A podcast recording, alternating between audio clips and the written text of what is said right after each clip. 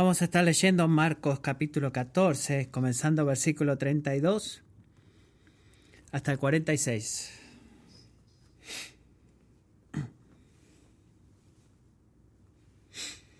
Marcos 14, 32 al 46.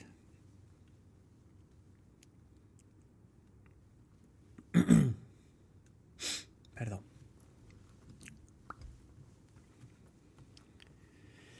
Llegaron a un lugar que se llama Getsemaní, y Jesús dijo a sus discípulos, Siéntense aquí hasta que yo haya orado. Tomó con él a Pedro, a Jacobo y a Juan, y comenzó a afligirse y a angustiarse mucho. Mi alma está muy afligida, hasta el punto de la muerte, les dijo. Quédense aquí y velen. Adelantándose un poco, se postró en tierra y oraba que si fuera posible pasara de él aquella hora.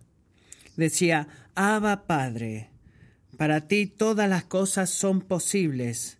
Aparta de mí esta copa, pero no sea lo que yo quiero, sino lo que tú quieras. Entonces Jesús vino y los halló durmiendo y dijo a Pedro, Simón, ¿duermes? ¿No pudiste velar ni por una hora? Velen y oren para que no entren en tentación. El espíritu está dispuesto, pero la carne es débil. Él se fue otra vez y oró diciendo las mismas palabras. Y vino Jesús de nuevo y los halló durmiendo, porque sus ojos estaban muy cargados de sueño y no sabían qué responder. Vino por tercera vez y les dijo, ¿todavía están durmiendo y descansando?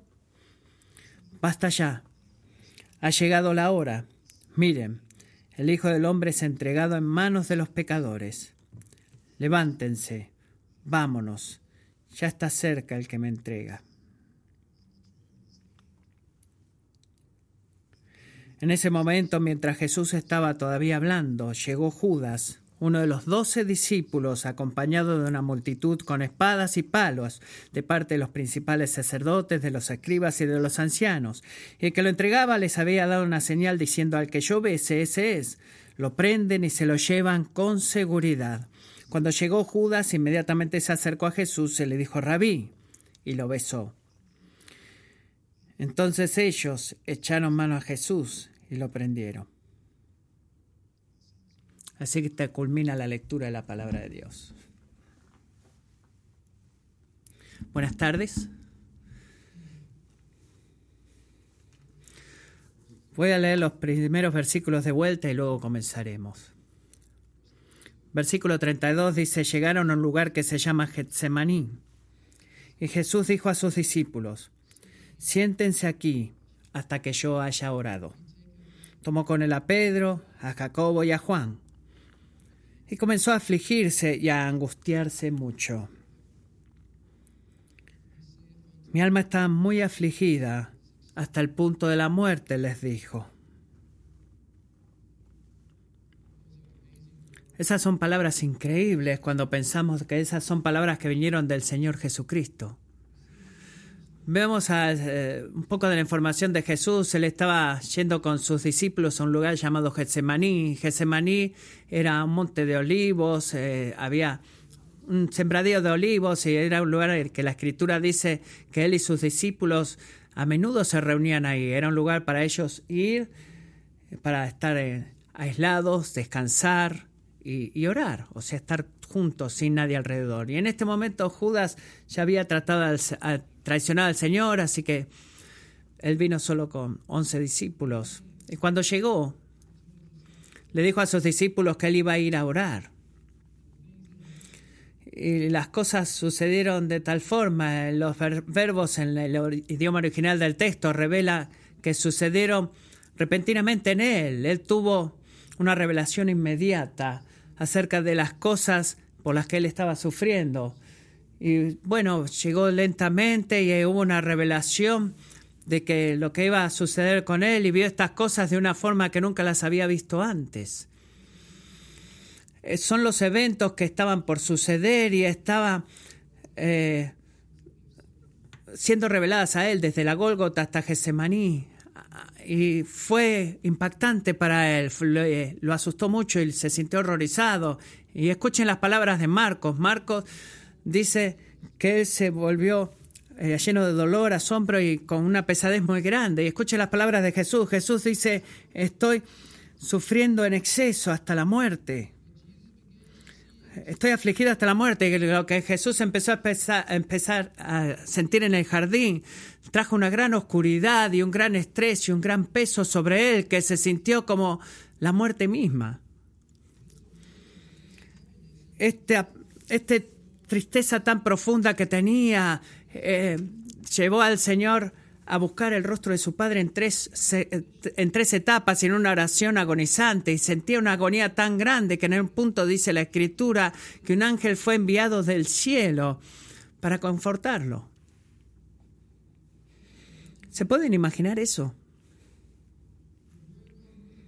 El mismísimo que creó todas las cosas, que puso las estrellas en su lugar que puso las galaxias en existencia, ahora estaba sufriendo tanto y tan abrumado de, tristeza, de dolor, que un ángel fue enviado del cielo para poder, poder fortalecerlo.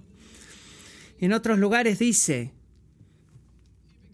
que comenzó una oración agónica y comenzó a sangrar grandes, a, sudar grandes gotas de sangre debido al sudor, a la, perdón, a la presión por la que estaba puesto, al estrés, y estuvo tan afectado que le pidió al Padre que si era posible dejara que la copa pasara de él en el versículo 36 y dijo, Abba Padre, para ti todas las cosas son posibles, aparta de mí esta copa. Ahora tenemos que tener cuidado en la forma en que entendemos esto en lo que Jesús dice acá y la atención de su corazón. Él no estaba eh, dejando de estar dispuesto a hacer la voluntad del Padre, sino que en su humanidad lo llevó a él a tener un pensamiento de sufrimiento y dolor y tanta miseria, la ira y el abandono de parte de Dios, que, que lo, lo atormentaba eso en su carnalidad, pero él estaba comprometido con la voluntad de Dios, no menos que antes. La segunda parte del versículo 36 dice, aparte de mí esta copa, pero no sea lo que yo quiero, sino lo que tú quieras. ¿Qué nos enseña esto acerca de Jesús? Recuerden, él experimentó dolor, pesadumbres, estrés, agonía, él se achicó de tanto sufrimiento y dolor en, sí mismo, se, se, puso chiquitito, chiquitito y se volvió totalmente dependiente de Dios y por eso fue a orar. Nos enseña que Él era verdaderamente humano. Él compartió la misma humanidad que nosotros y en todo menos en el pecado compartió cada sensación que nosotros como humanos sentimos y también nos enseña que en medio de nuestro sufrimiento y agonía, en una agonía interna que podemos tener, que debemos hacer lo que hizo Jesús, que es a, nuestro Padre someternos a su voluntad en oración y confiar en Él. Todas las palabras que Jesús usó acá en el versículo 36, Él dijo, Abba Padre. Es una fe que confiaba en Dios el Padre en medio de su agonía. Esta agonía que lo trajo a él a sentir tanto dolor al punto de la muerte. Pero él siguió confiando en el Padre. ¿Qué, ¿Qué, podemos ver? ¿Qué es lo que él estaba viendo? ¿Qué es lo que estaba conociendo y sabiendo de formas que nunca lo experimentó antes? Él sabía que él iba a ser abandonado por sus discípulos. Versículo 27, la escritura dice, y Jesús les dijo, todos ustedes se apartarán porque Cristo está, herirá al pastor y las ovejas se dispersarán.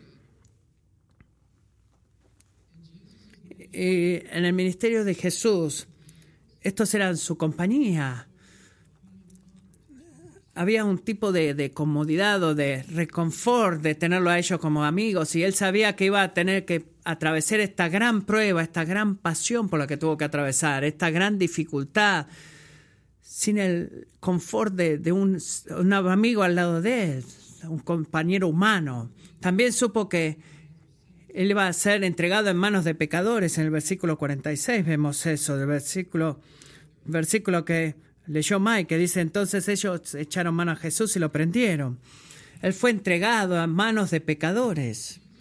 Jesús supo lo que había en la humanidad en el estado caído. Él sabía que iba a atravesar los juicios, el- la escupida en su cara, los golpes, eh, eh, que le estuvieran golpeando con la caña a la cabeza, la corona de espinas, este, toda la, la pantomima de Pilato y mientras iba a la cruz iba a escuchar a la multitud gritándole crucifícanlo, crucifíquenlo, crucifíquenlo.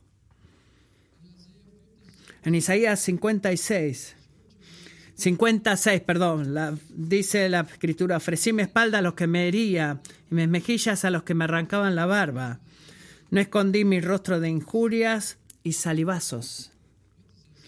¿Qué dice esto sobre nosotros? Jeremías tiene, Jeremías, perdón, tiene una respuesta en Jeremías 17:9. Más engañoso que todo es el corazón y sin remedio.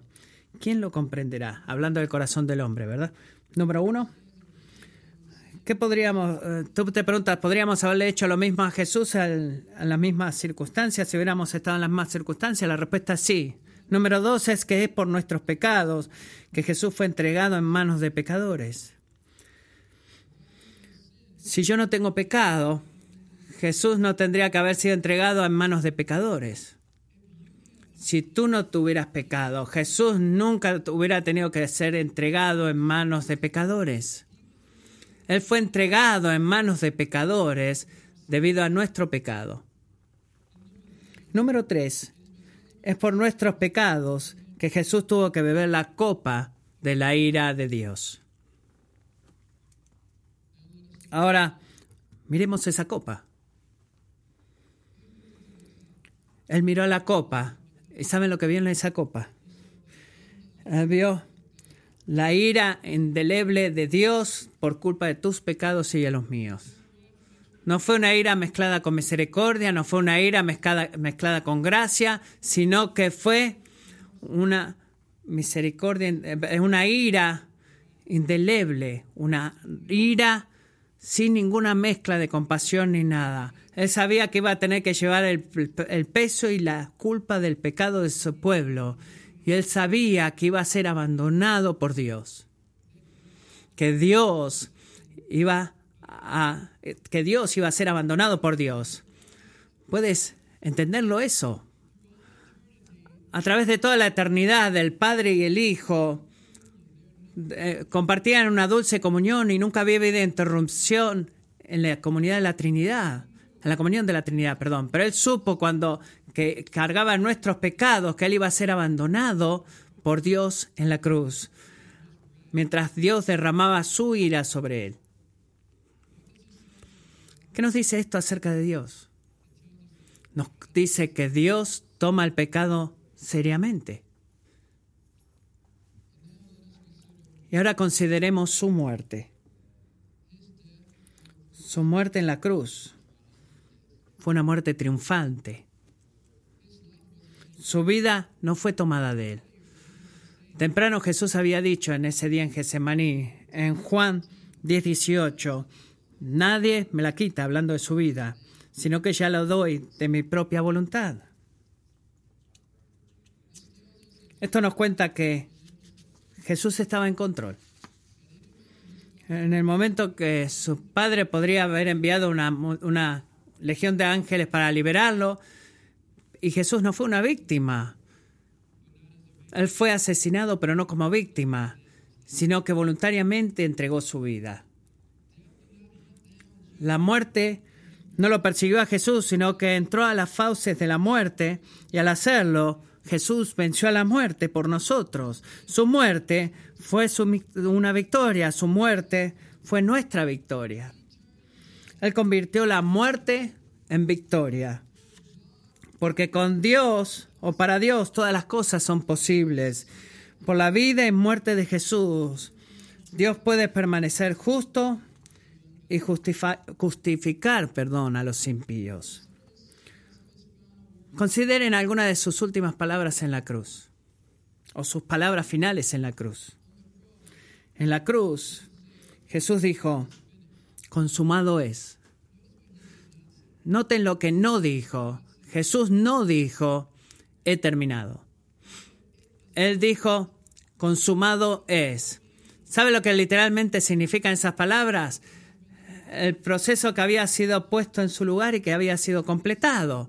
Jesús está diciendo la obra redentora que he venido a cumplir. Ahora está completa. Nuestra salvación está completada. Jesús triunfante dijo, consumado es. Y saben qué más dijo, ¿verdad? Dijo, Padre, en tus manos encomiendo mi espíritu. Y entregó su espíritu. Como un hombre dijo, después de que él terminó la obra, no había más nada para hacer sino que volver a casa. Qué, qué, Salvador poderoso que tenemos, qué Salvador poderoso que pudo resistir tal ira y tal odio del hombre de ser humillado. ¿Te puedes imaginar el Hijo de Dios que le escupieron en la cara, eh, que, que, le arrancaban la barba, la sangre, los golpes en la cabeza, el llevar el peso de la cruz? Y que le decían, tú te puedes salvar a otros, pero no te puedes salvar a ti mismo, la gente burlándose. ¿Y qué nos dice eso a nosotros? Cristiano que dudas, ¿qué dice esto? Cristiano dubitativo, no dudes más. Algunos de nosotros como cristianos siempre miramos hacia adentro y todo lo que podemos ver es nuestro pecado, los pecados con los que luchamos, aquellos que no podemos dejar que cometer y algunos de nosotros estamos llenos de duda. Debes descansar. Dios ha sido satisfecho. El ex, eh, eh, derramó la ira de su, de su enojo sobre su Hijo Jesucristo. Dios es santo, correcto y justo. Cristo sufrió por nuestro pecado y no hay más condenación para nosotros. Somos compañeros libres y hemos recibido el regalo, el regalo perdón, de la vida eterna debido a la vida, muerte de Jesucristo. Tu salvación permanece completa. Tu salvación es cumplida y permanece porque Jesús lo dijo. La escritura dice que después que Él consiguió la redención eterna para todos, se sentó a la, riesta, a la diestra perdón, de la majestad del Padre.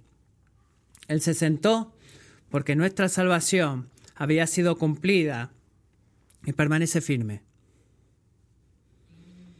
Por último, ¿Cómo vamos a amarle? ¿Cómo debemos amar al que murió por nosotros? Cuando dudas del amor de Dios, debes ir a la cruz.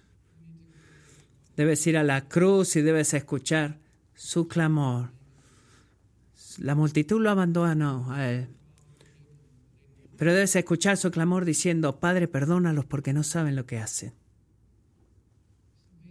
Es increíble lo que Jesús hizo en la cruz.